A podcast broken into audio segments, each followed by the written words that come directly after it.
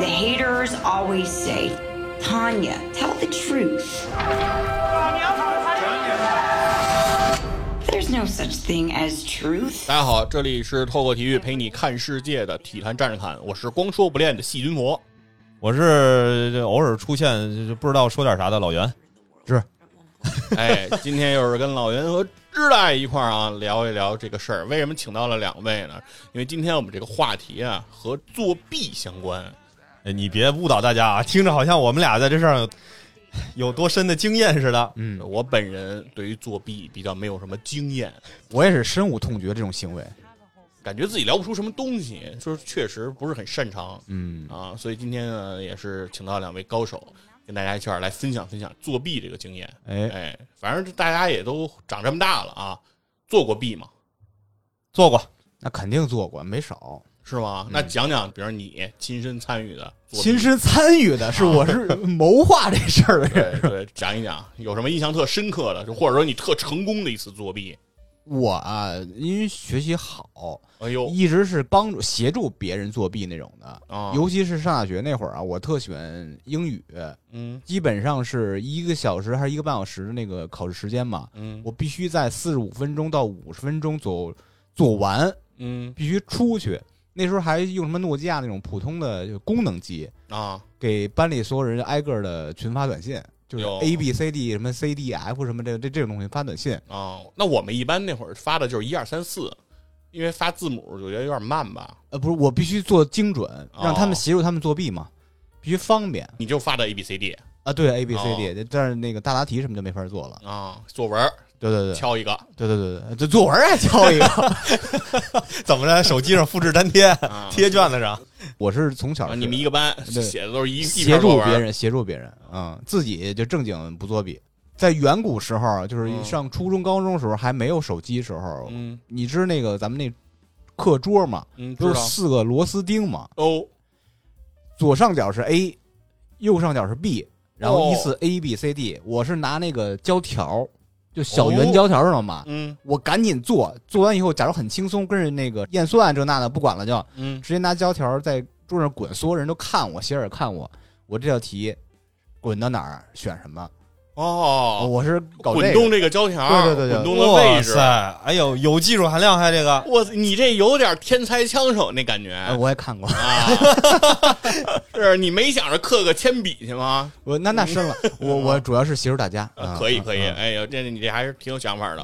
我是真没想到用课桌这个四个角嗯，就能这个因为就是比如说你塞个小条儿写大腿上或写胳膊什么嗯肘上那种，已经是老师太常见了，嗯一逮一准儿。而且主要能留下证据，嗯，嗯就是说你这东西一搜一查能翻着，你没法说，对吧？你老师你不知道你要干嘛，感觉你是玩儿的这那的，但是滚胶条，你这谁还能管你呢？可以可以，芝芝这个挺高端，这个。不过反正，但是你一说上学带胶条，我觉得很多如果年轻的朋友不太知道咱们在说你给大家解释胶条干嘛用的？胶条其实是一种当时叫涂改液的一个替代品，嗯。而胶条在很多方面实际上比涂改液更具优势，因为涂改液你涂抹之后，你的作业呀、你的卷子上啊，它都会留下一个白的痕迹，而且如果涂改液不干，你再手一蹭就脏了，嗯就一片，会很不好。但是这个胶条呢，一粘，哎，把那个纸粘下去，薄薄的一层，就跟那个做假画似的，是吧？把画包下来一层。怎么还有假画的事儿啊？哎，那不叫假画，那产啊，画。产画就是有一种做画的方式，比如说张大千有一幅名画，啊，他可以先从这上面刮一层下来，然后再刮一层。我听说啊，技术最高的能刮出四层，呃，差不多，就一张宣纸分成四份儿，哎没有赝品，都是真品，都是真的。嗯这就是产画。最后你去查，你看笔锋啊，你看它的这个字体啊，你看它的这个画法呀、全是真的。嗯在检测纸张的年代都是真的，但是你说这画怎么能出来四张一模一样的？这画就这么出来的。哎，嗯当然说远了，胶条呢，其实也是这么个类似的工具，哎咱们就把那个字儿粘下来一下，嗯哎，就这么用。起到一个修正作用。对，然后当时我觉得还有一种痴迷的状态，把用过的胶条要卷一个卷儿。干嘛用啊？你们那边没有这个风俗吗？胶条粘完了以后，你不是会粘出来，就是用过了的部分，不是会很长吗？嗯，那你是怎么处理？就给绞掉是吗？就扔了给处理了是吗？啊啊！对，当时我们班里有一些同学，尤其是女生，她们习惯把胶条不扔掉，再重新卷起来，再卷一个卷儿。一个胶条使完了以后，它不是会跟那个就毛线团似的，嗯从这头不是变成这头了吗？就是用过的部分形成了一个卷儿，这边不就空了吗？他们不是得换一个新的胶条吗？他们还要把之前用过的卷儿再移植到新的胶条上，哦继续去卷。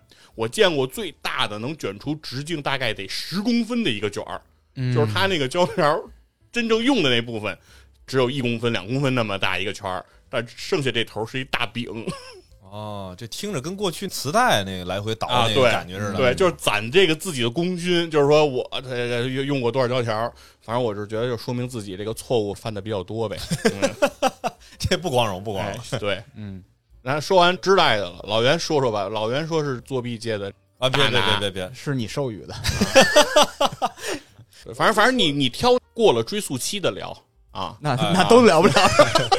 不是，我觉得这两天这咱咱这个节目吧，估计听众也不至于跑过来举报吧，是吧？嗯改核酸什么的就先别聊了。好，那也忒近了，是吧？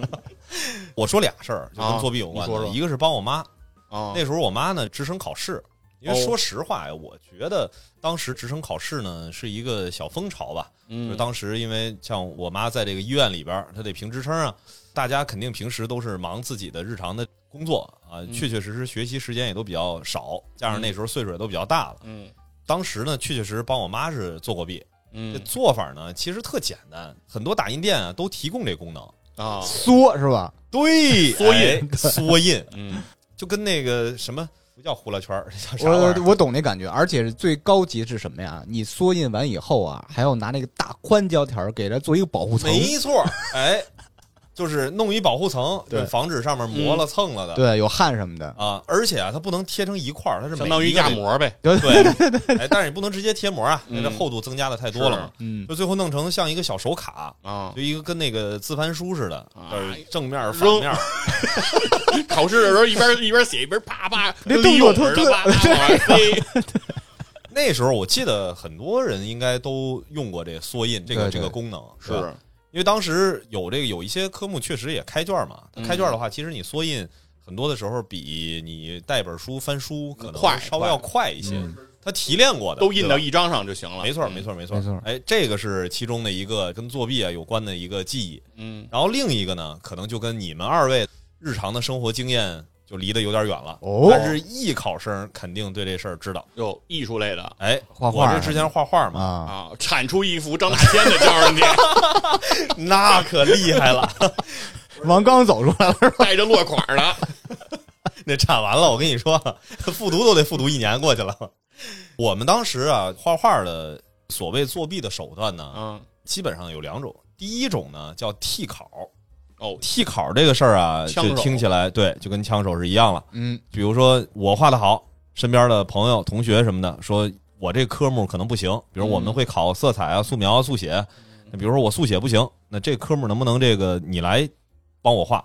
到时候咱们商量好。比如说我们一起报名的时候，到时候他把他的准考证给我，嗯就这是一个最简单的替考的方式。嗯那那时候不对照片吗？呃，那会儿好像还真没照片儿哦，就是因为太早了，连照片都我说这个没有啊连照片都没有。因为当时好像是你报名之后啊，它有一个系统录入，嗯就是你到时候应该是拿身份证还是拿什么的，我都有点记不清楚了。当时，呃，要不然就是拿学生卡，反正肯定最后是有一准考证，嗯就是拿着这准考证呢，到时候肯定得想办法找的形象上相近一点的，帮忙做这个事儿。形象上相近，至少是性别吧，是吧？对，因为好像是有有的科目是有照片，有的没有。一小伙子找一大姑娘，那就有点有对，点过分了。哎这性别别弄错了。嗯这个是属于叫替考，然后第二类呢，最常见的，当时在艺考这圈子里头，就考场周边都有提供这服务的，嗯，不叫替考，叫换卷儿。换卷哎，这个换卷儿怎么换呢？就是我跟你报完名之后啊，嗯咱们一起进考场，就等于我也得报名，啊，你也报名，啊，然后咱该怎么画怎么画。但是那个卷子呀，上面那名称，你就可以理解成那每一个卷子上可能带个码，啊然后就这张卷子就是你的，啊，写名字的那个写名字那个，啊，偷偷的在一个考场里边把卷儿给换了。哦，相当于他写你的名儿，对，啊，你写他的名儿，对等于这么意思，有的是写名的，直接就写名对方的名儿就行了。，对，有的是直接就把考卷儿就是发那个纸上面是贴着码的，或者是打着码的，嗯，那就是把纸给换了。哦，你这样的话没毛病啊，大家都在一个考场考试，哎，考完了以后你交上去的就是这么一结果。比如说你们平时没有参加过艺考，这事儿可能就没没有这种体验。是，那那后来有监控了就，对，后来上监控了。嗯嗯，反正是现在是作弊是越来越难了。对，反正我是上大学的时候听说四六级这个英语考试，老听说就是有买答案的，嗯，就是说谁是什么买答案过的什么的，反正这种传说特别多。嗯，但是反正我是没参与过，就是也没买过，也不知道它这个准不准。我是本身不太信啊，因为我觉得要有这答案能出来的话，首先这价钱卖的有点太低了啊，啊，当时传多少钱？也就几百块钱吧。我听他们传也就传到几百块钱，因为对于学生来说，你也就到这个价位吧。你说真卖三千，也没人买啊。我说就这点儿钱，你真能买着这答案吗？真能是真的吗？我说这太不靠谱了。而且那东西是一个挺大的罪过，你想提前就是泄露试卷的，是啊啊，这事儿反正我是觉得不太靠谱嘛，嗯也没相信过。我参与过的，或者说是哎 了哎呦，我来了来了，经历过的，哎，最大的一次作弊，就规模最大、整个人数最多的。中学的时候有一次寒假啊，学校语文老师给全年级的都是统一的啊，发了就是好几张大卷子，那上面全都是那个古诗词，就是五言的律诗啊，然后七言的绝句啊，各种分类，得有个一百多首吧，这么个量。发这些卷子说让我们这寒假期间啊背诗，等开学回来就是有考试，让大家来考。考试的形式是什么呢？其实同样的卷子长得都一模一样，只是中间会抠掉几句，让你把哦每一首诗对它抠掉的，比如那一句或者两句，你给它填上。卷子的版式跟原先的都一模一样。大家整个假期嘛，就是也没多少人说真正认真背这诗。嗯，然后所以呢，就是那次我们考这个的时候呢，全年级都在作弊。我们全年级一共八个班啊，小四百人，我认为没有一个人没作弊，就大家都把自己那卷子搁背兜里，然后垫着那个，哦就这么写，以至于呢，当时这个卷子就是考完以后定的，好像就是说八十分吧，过关啊，通过。然后刚开始这卷子收上去以后呢，就是全年级都通过了，就没有人没通过啊，全都过了。但是呢，老师也知道不可能，就是你们是不可能都能背得下来的。关键是一百多首呢，不是吧？对，而且这个量太大了，老师当时判定这事儿你们不可能真的能过，所以老师呢压根儿也没期待我们都能答得这么好，老师就觉得差不多就行了，因为这东西其实也是课外的一个项目。不是考试那种真正要要考的那些诗嘛，都是这种额外的诗，所以大家就是让大家有个这这个印象。但是大家这个因为成绩太好了，把老师气着了，哎呦呵，觉得没难住你们，不是没难住，因为作弊这事儿太可恶了，所以后来老师说整个这个考试作废了，不按这个来认定，改成什么了呢？改成这个每天中午班里抽十个人，一个班不是四五十人吗？啊。就是对，分周一到周五分五天，每天去十个人，中午到办公室背，哇 就是你站那儿，然后老师说会当凌绝顶，然后你在那儿接、一览众山小，哎，接出来了，每个人抽个三四首，你要能接得出来，算你过关；接不出来，算你不过关。啊、啊，就改成这样了。就再这么一考，哎，通过率一下就就显示出来了啊，大概就不到百分之三十，真相就浮出了水面。哎，你说这个让我想起来，我们大学的时候啊，比我们大两届，之前其实还发生过一个，就就是你也是你说这种集体作弊事件。嗯那这我我这稍补充一个前情背景啊，都是艺术生嘛，嗯就是我们学校呢稍微特殊一点，就是人家那艺术呢，基本上你要不然画在一个艺术学院里，对吧？要不然它起码应该是根据你所在那学科，比如你是环境艺术，你是不是进到什么建筑啊，或者是大的一个院里头？嗯我们不是，我们艺术呢是分在文学院，就是我们也得去背这些诗词啊，然后还有文艺批评啊，就这一系列的东西吧，就跟这个我们文学院那些高考就奔着七百分使劲的这些都在一块儿，课程啊什么的都是一样的。那个时候，因为比我们前几届是刚刚开始在这个院里头招艺术类的专业，所以确实在文化课水平方面跟其他人他确实比不了。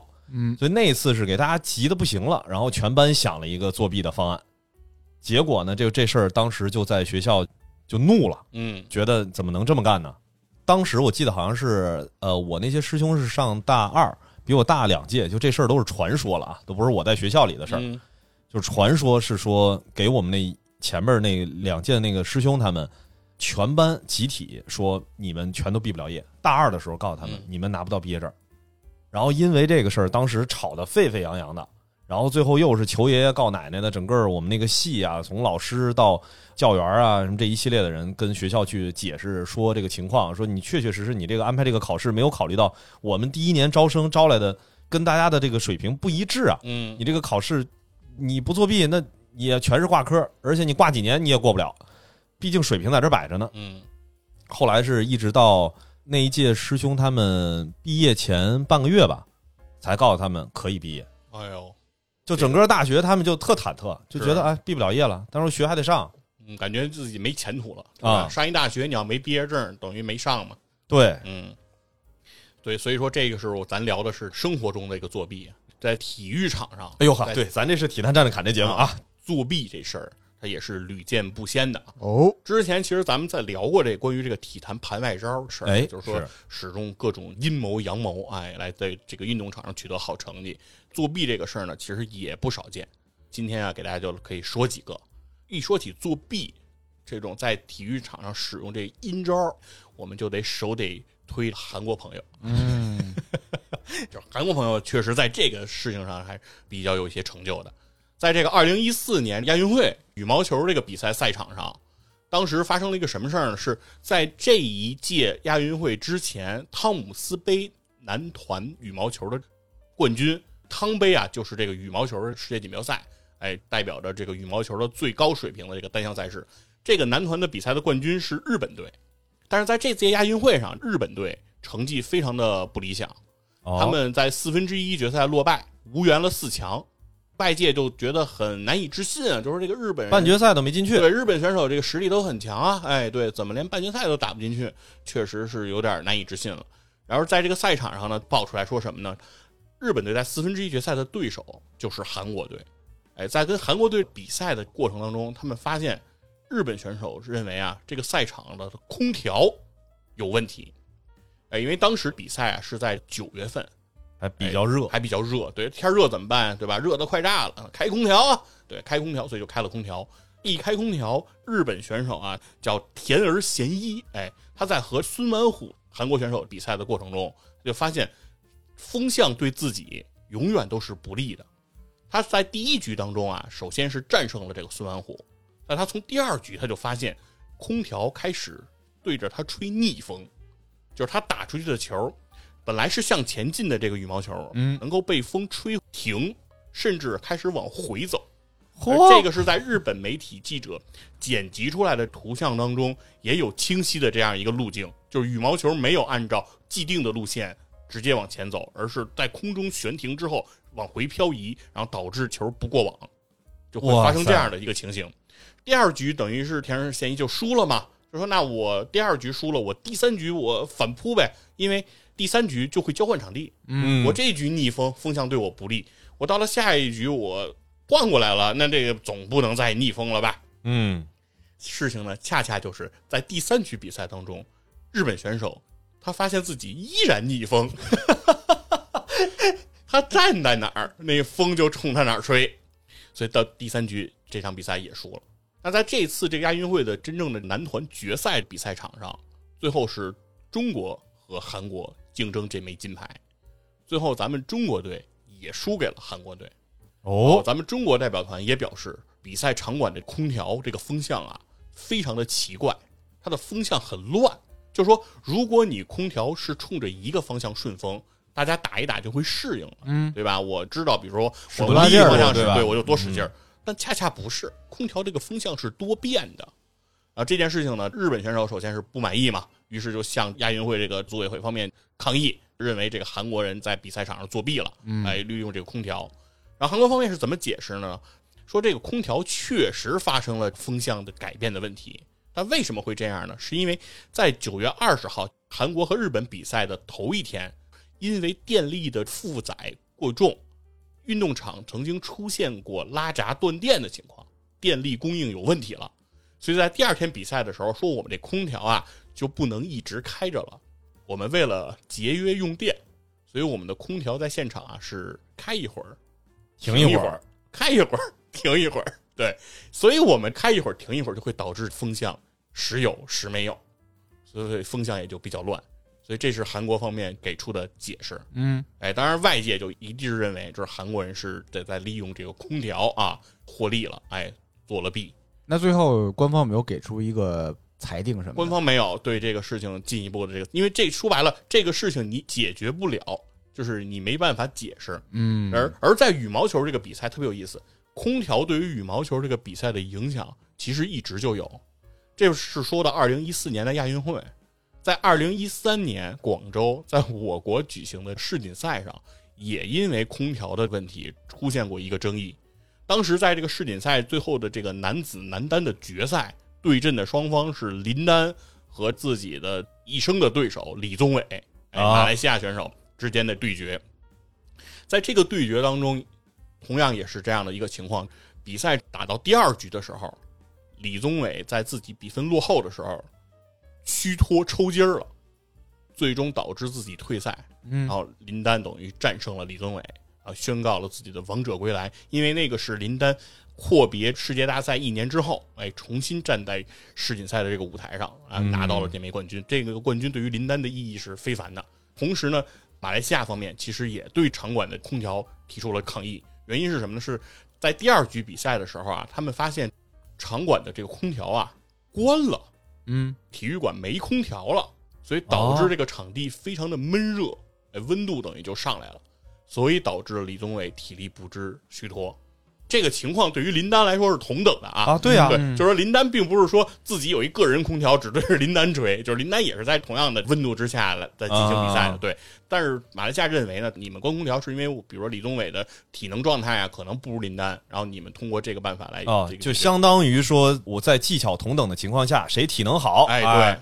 这时候就变成了不是在比拼羽毛球的技术啊，变成了比拼人的这个体能极限了。是，然后事后呢，他们也向中方来抗议，说你们中国场馆是不是当时关空调了？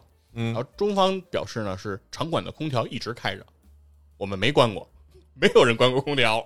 这件事情就是马来西亚的羽联还要继续追究，比如上诉到世界羽联来讨论这个事儿。但是李宗伟本人表示自己已经不想再追究了，就觉得这个事儿输了就输了。就是李宗伟还是一个非常值得尊敬、一个比较有大将人家输得起，对，就说我输了就输了。但是当记者采访的时候问到李宗伟这场比赛的时候，李宗伟就说，第二局比赛对我来说是个永远不愿意去回忆的灾难。他认为自己那个第二局太痛苦了，哎，最后拼到了自己的抽筋儿虚脱。但是呢，他也不想再去针对说林丹在说什么，因为他觉得对于对手来说都是同等状态啊对就是他也在这样的一个状态下，对，这也不像空调啊，来回变向，这个就对，所以说呢，空调确实对于羽毛球的影响就是非常的大啊。嗯啊，包括韩国人就是玩空调，确实玩的也非常好。人家这个风向 是怎么控制的，是吧？你换完场地之后，你还是逆风，不是说你站在哪儿哪儿逆风，是这个风是跟着你走啊，永远让你逆着风，这也是非常有意思的一个事儿啊。再说一个体坛的作弊的事儿，更有意思了，是在这个一九八零年波士顿马拉松。哎，哎，你们应该听说过这个，就是几大马拉松的这个赛事啊。波士顿马拉松是一个非常著名的一个赛事啊，曾经在前几年还发生过波士顿马拉松的爆炸案嘛，对吧？也是影响力非常空前。那在一九八零年呢，波士顿马拉松也是非常火爆的赛事，全世界的各地的这种马拉松爱好者呀、专业的呃马拉松选手都会去参加。那在这次比赛当中，有一个女选手叫罗西，啊，罗西这名女选手最后夺得了冠军，哎，而且呢，她跑进了三小时以内，哦，而且刷新了当时波士顿马拉松这个赛事的记录，创立了一个赛会的记录，从来没有人跑到过她这么好的成绩。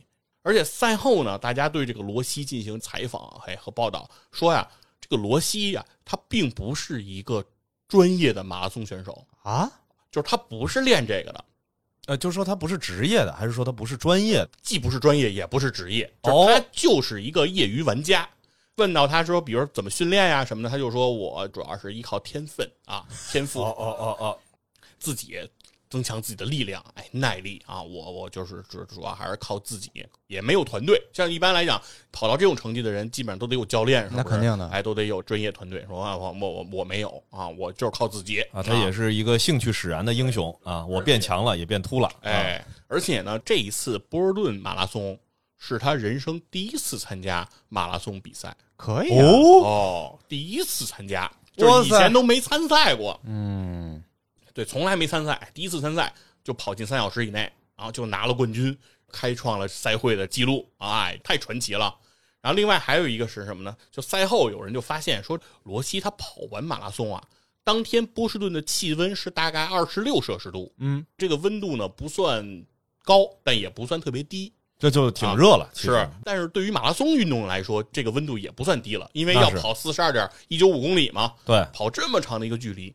但这个罗西啊，他夺冠的时候，他身上连汗都没有，嗯，哎呦他，没出汗，头发也不湿，哎，就跟大家，而且说罗西就是脸不红啊，气不喘啊，不像是说跑完步以后，大家都别说跑马拉松了，考试跑个什么一千米，不都得喘喘喘粗气，都得嗨，跑完一百米也不行啊都！得汗流浃背的。对，人这罗西人没事儿，要不说人有天赋呢，是吧？天选之女，哇塞，厉害！这一点事儿没有，而且人家说在现场就跟大家这观众互动啊、交流啊，非常顺畅，哎，就毫没有那种别的选手跑完以后非常累，掐着腰什么那种的，对喘气呀、然后我已经使出洪荒之力了。就非常非常的让人惊讶。嗯然后赛后就有人质疑了，对吧？就说首先业余运动员，嗯，对吧？从来没有参加过比赛，成绩突然就这么好，跑完之后一点汗不出，是吧？感觉就跟没跑一样。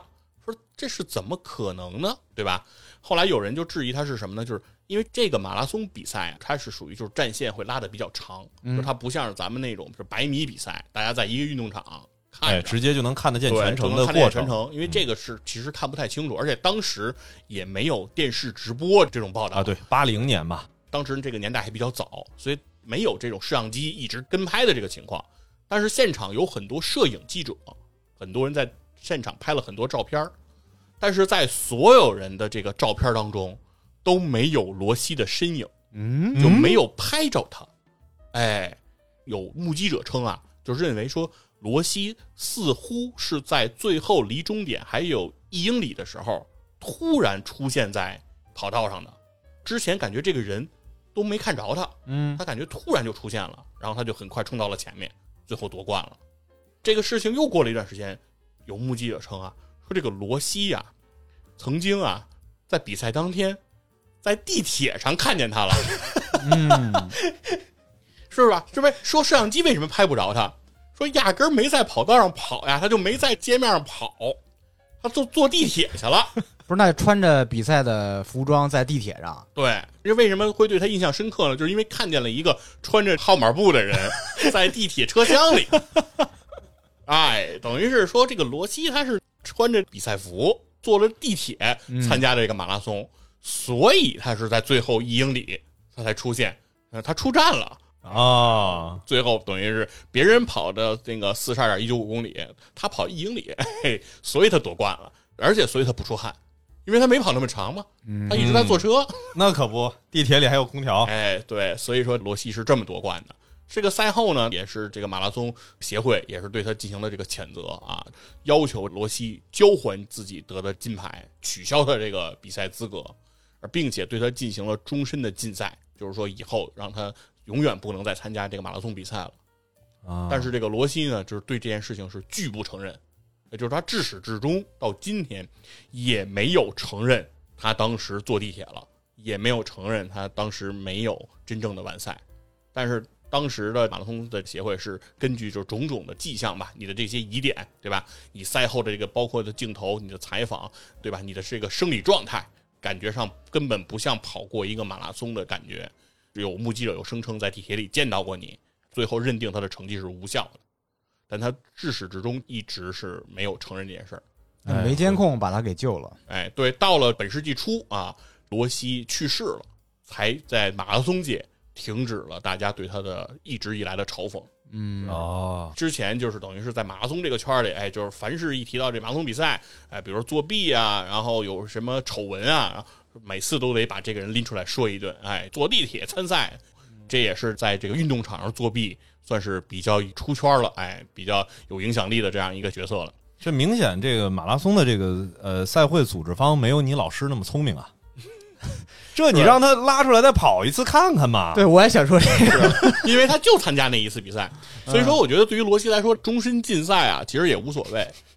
人家压根儿也没想过再跑第二回，哎，出道即巅峰了。对，人家就来这一回，拿个金牌了事，是吧？反正这个想法也是挺稀的啊。哎，你你这个不稀，因为我听说一类似的，你知道吗？说说，也是在美国，应该是一个公路自行车比赛，嗯，也是一个没有获得过什么相关奖项的一哥们儿夺冠了。后来也是说他推着自行车坐地铁去了，哦，推着自行车坐地铁了啊。哎，所以说发现这个 美国地铁修的是挺发达的，哎，地铁车厢也比较宽敞哈。嗯要是像咱们那个早高峰什么一号线，我让他推自行车试试啊。嗨，你不用一号线什么早高峰啊，这咱地铁口你推自行车就不让你进去。你把轱辘卸了。是美国还是管的不严啊，嗯什么事儿都有。反正你要说起这骑自行车，之前我记得我应该是在体坛拍卖招里也聊过一个事儿，也是公路自行车赛，最后有一个人夺冠了。夺冠之后呢，大家就是有一个检查车辆的这么一个环节，在检查车辆的时候发现一件事儿，是他那个车座子里人家发现了一个电池，嗯，哎，然后再往下一查，他那个车呢，他那个不是一个山地自行车，哎，它实际上它那是一电动自行车，它那车座上那个电池是驱动它一个马达，哦。哎，等于是它的车带电动助力，你知道吗？嗯。就是这么一个情况，哎，也是自行车比赛的一个作弊的一个手段，嗯。哎，就是在你这个车里头加装电机，帮助你提高这个运动成绩。然后最后啊，给你们讲一个重头戏啊，哦，哦，算是作弊史上，我认为，哎，应该是最鼎盛的一个事件啊，也是美国体坛爆发出的最大的一个丑闻。而且这个事件呢，还在这个两千一八年被拍成了电影儿，哦，哎，然后这个电影的名字就叫《我花样女王》。嗯，这个电影还获得了四项奥斯卡当年的提名，同时电影里的配角还获得了当年的第九十届奥斯卡的最佳女配。哎，哦，对，所以说这个电影还是一个非常成功的电影。那这个电影是讲的一个什么事儿呢？它讲的是一个花样滑冰，当时这个运动员，因为他这名字就叫我花样女王嘛，嗯，我我好奇这个花样滑冰和怎么作弊？他那个艾马达，那不是摔得更厉害？他讲述的就是一个花样滑冰运动员嗯的一个故事。这故事是什么呢？呃，一个小女孩儿，哎，名字叫谭雅哈丁，哎，是一个非常可爱的一个小女孩儿啊。但是呢，她的生长环境不是特别好，他妈妈是一个特别严厉暴躁的一个女性。然后，因为他妈呢嫌她小孩儿特别烦，所以三岁的时候就把谭雅哈丁送上了滑冰场，嗯，让他去学花样滑冰，哎，就省得管他了嘛。但是呢，这个母亲呢，其实这个形象呢，是一个就是非常的算是素质比较差吧。她在这个滑冰场上呢抽烟，当时教练戴安娜说：“我不想教你的孩子，就是因为你不尊重冰场嘛。”但是呢，谭雅哈丁呢天赋非常的异禀，他已经在没有教练教的时候，已经能穿上冰鞋在这个冰面上走了。嚯，哎，刚刚三岁的小孩儿，哎，天赋就非常的出众，所以戴安娜呢还是被这个孩子的天赋打动了，就是最后还是收下了谭雅哈丁。于是谭雅哈丁就开始了自己的这个花样滑冰的这个运动生涯。刚刚他进行训练六个月，谭雅哈丁就获得了自己的第一个比赛的金牌。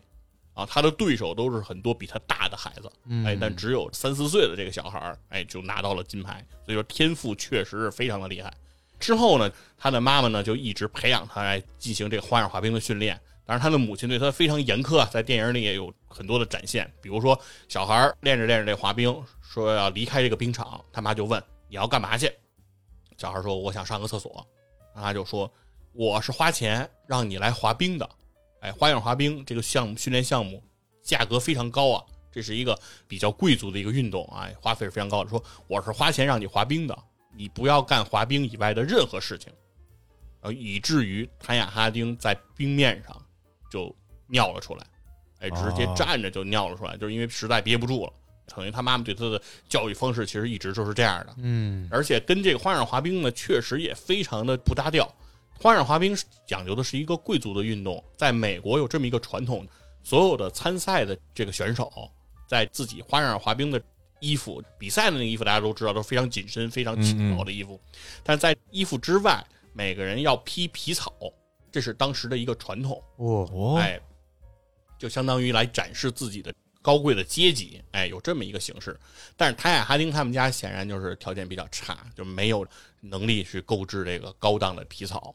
那他于是呢，他妈就带着他去打猎，哎，打了一些兔子呀 什么的，用这些打来的这些动物的皮毛给他拼凑了一个皮草，让他穿着。然后他穿着呢，他到了赛场呢，很多人就对他进行嘲笑嘛，就说你穿的这是什么玩意儿啊，对吧？不是个像样的东西。但是谭雅哈丁就对他们竖中指，哎，来对他们的回应，因为这就是他妈妈教给他的，说只要你对你看不惯的人，可以到他们的咖啡杯里去吐痰啊，要以牙还牙，以眼还眼，对。这教育是够要命的。对，所以谭雅哈丁呢，其实就是童年被这种教育的性格下成长的。当他长大了之后呢，其实他也是在冰场上和花样滑冰的这种运动风格其实是格格不入的。因为花样滑冰讲究的叫优雅，是吧？高端的这种感觉。但塔雅哈丁显然是相对比较暴力、暴躁的这种性格。而到了成年时候，他选用的演员就是这个小丑女的这个演员，哎，哦哈里奎因。他选小丑女呢，作为这个演员呢，其实是也能体现出那种乖张的表现。他在冰场上虽然是这样一个性格呢，但他同时也非常渴望得到别人的爱和关注。这个时候，在冰场外，一个叫杰夫的男孩对泰雅哈丁就投来了爱慕的这个目光。哎，那这个演员是谁呢？是冬兵。哦，对，两个人就擦出了这个火花啊，最后两个人就在一起了。哎，所以说当电影演到这一幕的时候，你看弹幕都是冬兵和小丑女结婚了。漫威和 DC 的联动，对，这两个人就是终于在一起了。然后同时，谭雅哈丁也认为自己的母亲对自己的这种教育和这种家庭环境，对于自己的成长都是很不利的，所以他通过结婚也是想摆脱自己的母亲，等于从自己的原生家庭就脱离了。但同样呢，杰夫这个人也不是一个理想的伴侣。杰夫和谭雅哈丁的交往过程当中，其实多次和谭雅哈丁有家暴的行为，哎，经常的打谭雅哈丁。但是同样的，谭雅哈丁呢，也是在用拳头再打回去，哦因为这哦就是他妈妈对他的教育，对吧？只要你挨打了，你就要再打回去。这就是冬兵跟小丑女，就是这对 K 呗。对，一直是一种对 K 的这种状态。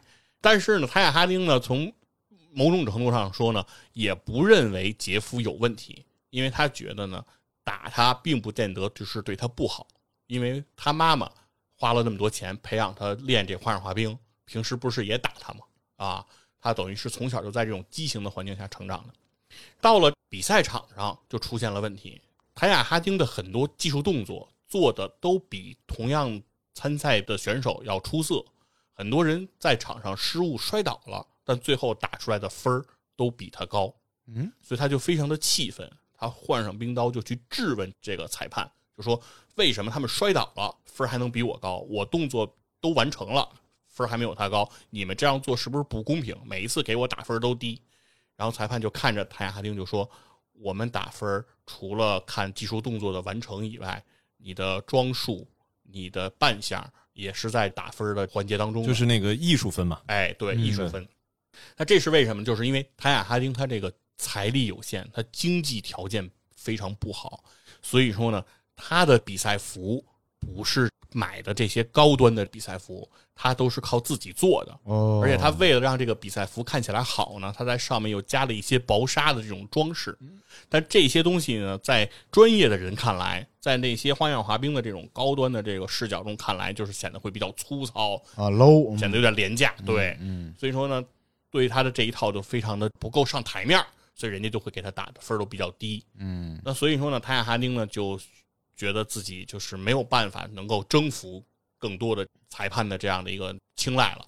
那怎么办呢？于是塔亚哈丁就发狠了，他就说，当时的美国所有的女子的花样滑冰选手都没有完成一个动作，叫阿克塞尔三周半，就是要在空中旋转三周半，这个这个时长，这个动作一直没有人能完成过。于是他就开始猛练这个动作，哎，就是说我就要完成这样一个动作。所以在一九九一年的一次大赛当中，谭雅哈丁就决定在这场比赛中尝试完成阿克塞尔三周半。那在所有的观众这个期待中，大家都想看看，就是有没有女子运动员能够完成能够完成这个个动作这，个动作。对，那谭雅哈丁她左脚点冰，在空中旋转三周半之后，右脚这个外刃来立住，完成了这个旋转，整个立得很稳。因为这个动作不仅仅要求你在空中能够转出三周半，还要求你在最后落地的时候是稳的。嗯，对。但是塔雅哈丁就非常顺利的完成了这个动作，成为了美国史上第一个女子花样滑冰运动员完成阿克塞尔三周半这个动作的人，所以算是一鸣惊人吧。嗯，等于一下崛起了。因为时间当时是一九九一年嘛，所以很快他就代表美国参加了一九九二年的这个阿尔贝维尔的冬奥会，哎，在冬奥会上进行了出场。但是在冬奥会出场的时候，有一个细节就是谭雅哈丁一直在调整自己的鞋带和自己的这个冰刀。然后事后采访中，他是说自己的冰刀在他的比赛前的训练被他损坏了，所以他最后怎么调整冰刀，他都认为不合脚。所以在这个比赛当中，算是他的一个滑铁卢，他的多个动作都出现了失误，并且摔倒。那所以导致他在阿尔贝维尔这届冬奥会的比赛非常的失败。嗯，哎那之后呢，等于因为冬奥会的这个惨败之后，谭雅哈丁就算是失去了自己花样滑冰生涯的这样一个可能。哎，这个时候他就又开始到什么餐馆去打零工等等这些生活了。作为一个失意的运动员，你的职业生涯不能再继续的时候，其实是一个很悲惨的一个事情。因为从小他并没有接受过很好的教育，他很早就退学辍学，然后从事这个花样滑冰的这个训练了。那怎么办呢？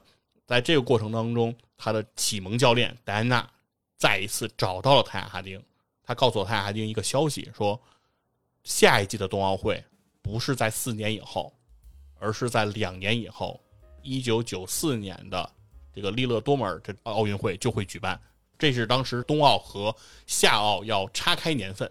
当时九二年是冬奥会，同时也是九二年巴塞罗那奥运会的举办。然后为了让冬奥的时间和夏奥来错开，嗯所以将下一季的冬奥会等于相当于提前了两年，放在了这个一九九四年举行。他说，所以说时间既然拉了这么近，就说明上天准备再给你一次机会，嗯，那你就一定要把握它。那所以说，谭雅哈丁等于是重新开始恢复训练，哎，开始练体能，开始各种恢复。但是整个过程对他来讲还是非常的艰难。他在很多次比赛当中，裁判依然给他打的分数是偏低的。他于是又去问裁判，就说：“我的动作完成的完全没问题，那为什么你们还是要给我打低分？而且马上就要面临冬奥的这个选拔赛了。就是到底自己能不能对参赛？我如果要是不能通过选拔，我就没办法登上奥运的这个舞台了嘛。嗯那怎么办？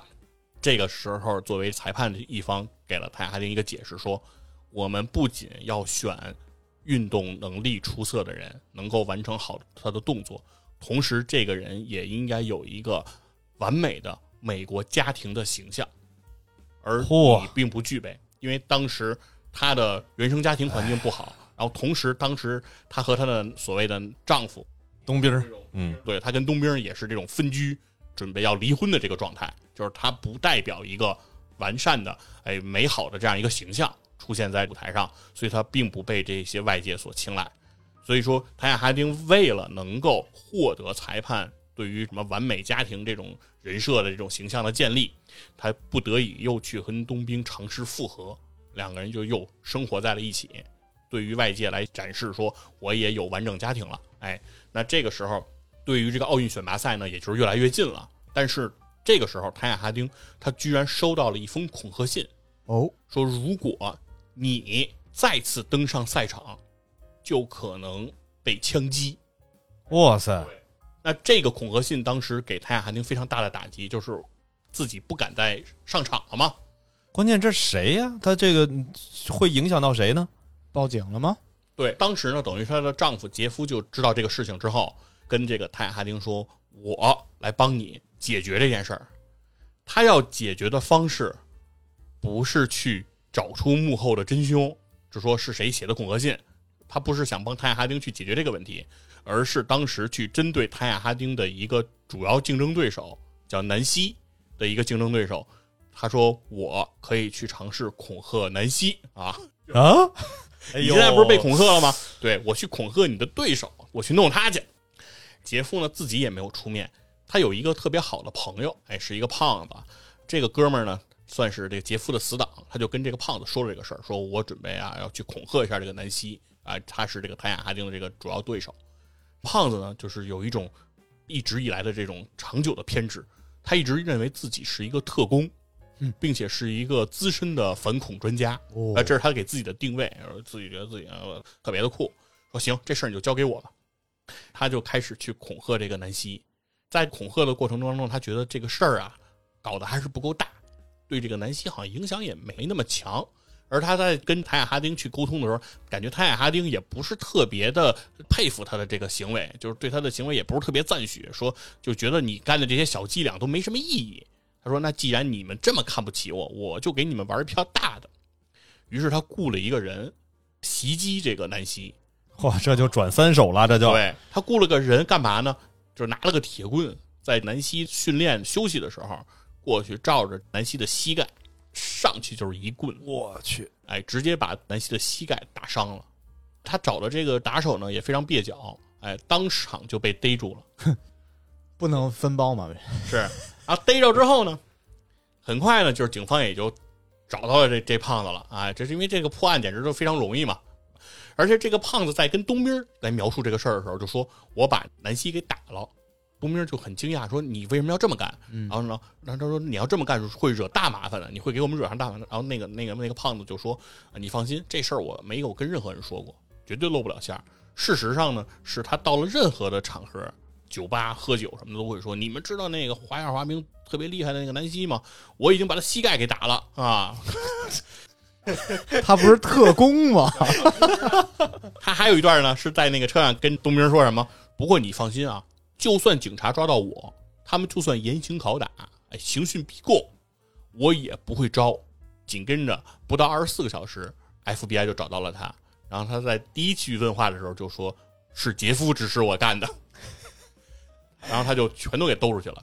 然后事实上，而且他还跟杰夫说了一件事儿，最开始谭雅哈丁收到的那封恐吓信，就是说你要再登场就会遭到枪击。那这封恐吓信就是他写的。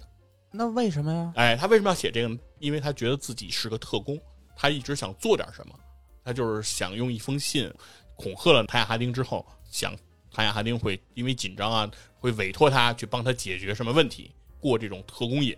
这个人等于就是一直有这个臆想的偏执的这这种概念。啊，没事，总结一句话，就这一神经病。对，当因为这个南希的这个受伤，所以谭雅哈丁呢，其实也是登上了这个冬奥会的利德多尔的这届冬奥会。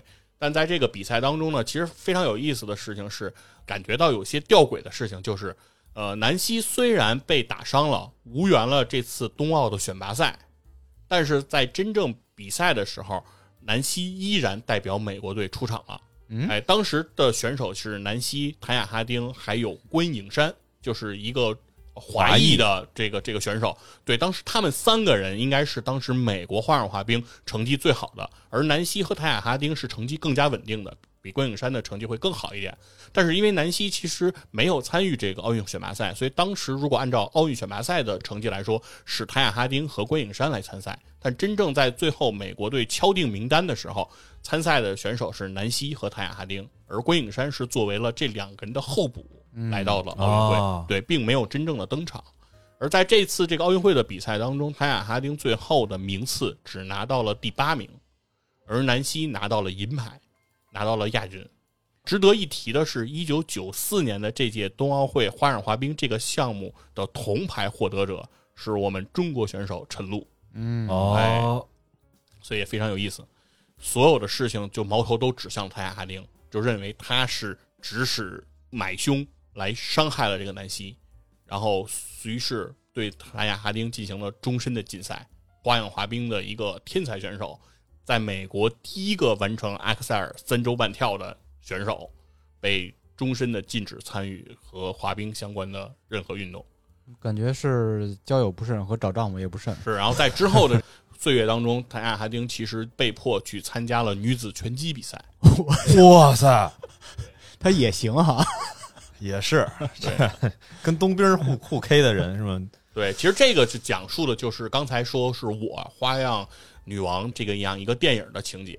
呃，首先先说一下这个电影的评价吧。呃，很多人对这个电影的评价是非常高的，认为这是一部非常出色的传记类型的影片。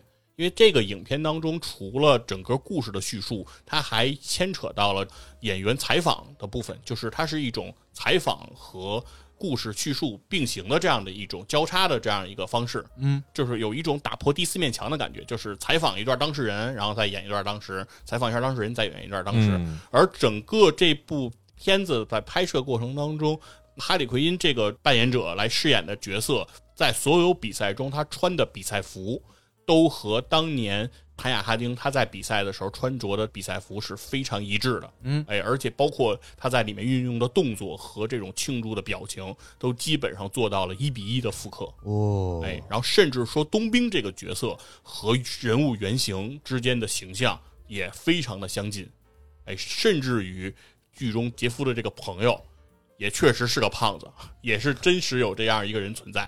而在真正的采访当中，这个胖子至今都会认为说我是一个特工，嗯，哎，我是个 agent，就是，然后包括记者会对说你不是，他说不，我是，就确实是一个神经质的一个状态，嗯，对，抛开这个影片之后呢，来还原这个事情的真相来说，没有任何人知道事情真实的真相是什么。就是说，谭雅哈丁是不是本人受益了，指使这个人去袭击了自己的竞争对手？对这件事情有没有他本人的受益？因为在影片中的感觉是，她的男朋友杰夫找人来去恐吓南希，然后找到了这个胖子，又自作主张找人去袭击了，是这样一个事情。看似好像和泰雅哈丁是没有什么相关性的，嗯，但是真实状态中，泰雅哈丁是否真正参与了谋划和策划，是不得而知。到今天对都不得而知。包括泰雅哈丁自己，当然他是极力的在否认自己来参与这件事情，但是他说所有人都在问我什么是真相，他说我也不知道什么是真相。甚至于在影片当中都有一段展示，是说出现了这个事情之后，谭雅哈丁的妈妈来到了他的房子里，跟他交流说：“我还是为你骄傲的啊！你这个虽然现在受到这么大的争议，但我还是非常为你骄傲。但我就是想知道，究竟是不是你派人去打的南希？”他的妈妈问到这句话的时候，谭雅哈丁觉得这个事情有点不对了，于是他翻了他妈的大衣兜，从里面掏出了一个录音机。他妈并不是真的来表达对他的关心和嗯爱护，只是想套他的话。而当他把他的母亲推出他的房子的时候，外面全是记者。嚯，就是说，如果他妈录到了他说他参与了这个真相之后，马上出去，这个东西就可以卖墙啊，基本上就是这么个状态。根儿还是原生家庭，对，所以说这个东西里面折射了很多复杂的东西，嗯包括花样滑冰体育界对于这些个项目的这种认定，比如说穿着皮草，然后服装，比如说展示什么完美家庭等等，这一系列的这种形式，其实都是导向谭雅哈丁最后人物悲剧的一个过程吧。没错，是这个事情其实还是挺复杂的事情，但是从结果上来说，泰哈丁确实因为南希被袭击这件事情，在奥运选拔赛中获利了，这个是一个不争的事实，就是确实对手退赛之后，他成绩是比较好，而且能够顺利的这个入围，肯定也是一个客观存在。对，对，所以说这个东西就是很难说了。所以很多人会认为说，《花样女王》这部片子是在给谭雅哈丁做洗白，因为整个片子当中其实是没有展示出他有主观恶意，但是事情的真相究竟是什么，其实是没有任何人现在能够真正知道的。包括谭雅哈丁说出来的那个真相，也不是所有人都能去相信的。我觉得就跟我们生活中刚才我们聊到的那些作弊，其实都是一样的。如果你说出来作弊这件事情是非常恶性的，它会代表说你的人品有问题，你的道德上有缺陷。但是在生活当中，其实我们去回顾来说，每个人也不能说自己从小到大至始至终从来没有做过弊，嗯对，吧？即使像支大爷是协助他人作弊，我这是罪大恶极，对，但也是作弊，是是是，被抓住也是一样的。是是承认承认枪毙，对，但是就是说这个东西就是定性，你真的是没办法。就趋利避害是人的一个本能嘛。嗯，每个人都希望在自己经历的事儿当中去获得对自己有利的结果，我觉得这没什么可辩解的。嗯，所以说，我觉得就是我们有的时候看待作弊这个问题，也是看你怎么去理解它。就如果你站在当事人的角度，其实每个人都有自己不得已的理由，但是每个人其实也都应该为自己所做的事情承担后果，这样的一个觉悟。没错，对，我觉得这个事情是每一个人在你做这件事情之前应该想到的。但同样，我觉得对于外界来说，是不是说对于作弊这件事情就可以站在道德的制高点上去进行指摘，去进行就是无情的这样的批驳？我觉得有的时候其实可能我们也做不到。嗯，对，就是也没有这样的一个资格。当然说，你说坐地铁参加马拉松这种作弊吧，给人感觉上更多的，我觉得不是对他的谴责，而是 笑话。这是一种嘲笑吧，或者说给大家提供了一个生活中的一个娱乐的素材，嗯嗯对，让大家会对他报之一笑。但是，而你说要是像你去殴打了这样一个竞争对手这样的一个行为，感觉上让人其实很多时候就笑不出来了。对嗯，他就是会对人进行了伤害。因为这个事情的另一面就是说，也一直有人在说这件事情吊诡的地方在于，呃，南希的膝盖受到了重击，但是事实上他休养了三个月之后，他又重新的站在了花样滑冰的赛场之上，对他的整个运动生涯和他后续在奥运会上的表现，实际上是没有造成什么影响的。嗯，对，那所以说，如果你再翻一个角度再去思考，南希在这件事情上可能是那个真正的获益者。他膝盖受伤了，他没有参加这次奥运选拔赛，但是最终其实并没有影响他参加奥运会，也没有影响他拿到那块金牌。而他一直以来的竞争对手，也就是说，在未来的奥运会上还可能再去跟他做竞争的谭雅哈丁，在这次奥运会之后就永远的离开了滑冰的赛场。嗯，所以这个事情到底是怎么样呢？我们觉得每个人可以有自己的看法和想象，因为有的人就会提出这样的一个观点，就是说，如果泰雅哈丁去指使人殴打南希，那为什么不直接把他废了呢？如果打得再狠一点儿，让他一辈子都站不起来，实际上那一次打击对他来说只休养了三个月。哎，是不是还有一种舆论说是南希自导自演什么这那的？对呀，这个就是我不愿意说出来的这个这这这样的一个猜测。太阴谋了，有。对对对阴谋，而且显得太不善良了，因为对方受伤了嘛。嗯对，这个时候你再说他是他自己做了一个苦肉计，对吧？就你会觉得不应该这么去猜测。但是有没有这种可能呢？也没法说。没法说。嗯，对所以说，很多的阴谋或者作弊，其实我们翻过头来，其实有的时候真相到底是什么，我们也不知道。嗯，只能问那个什么工藤新一是吧？我觉得很多时候作弊这个事儿，真的是你要还原到那个当下的社会的环境也好，还是什么。你像刚刚说这谭雅这个事儿，那实际上对他而言，他真正在竞争的并不是自己所喜欢的这个花样滑冰，哎，从事了这么长时间的一个运动，他其实一直在反抗的是那个社会对他的偏见。嗯，其实跟比赛毫无关系嘛。那假如没有这些东西的话，可能压根儿这个所谓的我们说这是一个带有一定的作弊嫌疑的事件也不会发生。这个其实是那个电影当中想去传递出来的一个一个信息。对，这可能也是说在影片当中有有过的一个讨论，就是花样滑冰这项运动是怎么被界定的？你是如何去评判说它不够高雅、不够优雅？因为它不够优雅，谭雅哈丁其实在一直以来自己的花样滑冰生涯中都遭受了各种各样的不公，嗯，他的动作完成永远都没有问题。所以说，泰雅哈丁其实在影片中也提到过这样一句话，就是我们能不能就滑冰说滑冰？对对吧？我们就动作说动作，我们就比赛说比赛，而你不要去扯我穿的衣服怎么样，你不要我的家庭怎么样？我的装扮怎么样，我的家庭怎么样，我是不是能代表一个优秀美国人的形象？我们能不能抛离开这些？我们就竞技聊竞技，就不可以。确实，这是当时美国体育界的一个现象，或者说今天的美国体育界或者说世界体育界依然存在这样一个问题，就是嗯运动员有的时候他不仅仅代表竞技本身，它代表着很多很多层面的东西，包括 NBA 也是这样。这些运动员，你能不能穿嘻哈的衣服在场边，对吧？这个是被联盟禁止的。因伤休战的这个运动员在场边观战的时候要着西装坐在场边，这是嗯 NBA 联盟的规定，是因为要保持球员健康的这样一个形象。但这件事情并不是每个运动员的真实的在生活中的样子和穿着。那其实你就是在给他套上一个符合大众审美或者是大众取向，或者说所谓什么中产阶级目光迎合的这样一个角度。所以这个其实也是运动，我觉得体育运动一个很大的一个问题。一个东西其实，在逐渐发展的过程中，它逐渐就变得不那么纯粹了。嗯嗯泰亚哈丁其实一直反抗的也不仅仅是他的母亲，不仅仅是故宫的这样的一个命运，而更多的其实也有整个美国这个社会阶层方面给到他的这种压力。他一直其实期望打破这些，没错，对，其实他最后走上了这条路，或者说不管是有没有他的受益，其实他都是在不择手段的想通过这件事告诉所有的人，我可以。如果你就滑冰聊滑冰，我从来没什么不可以，但你们从来没有就滑冰聊过滑冰。哎呀，深刻了，深刻了。哎，那我们今天的节目就到这里吧，然后好嘞跟大家聊一聊关于作弊的这些体坛的故事。哎，也是想跟大家重温一下，如果你有什么样新奇的、呃有意思的作弊的经历，也可以在评论区跟我们进行分享一下。大家好嘞可以在评论区就作弊或者说看到的作弊聊一聊你的感受。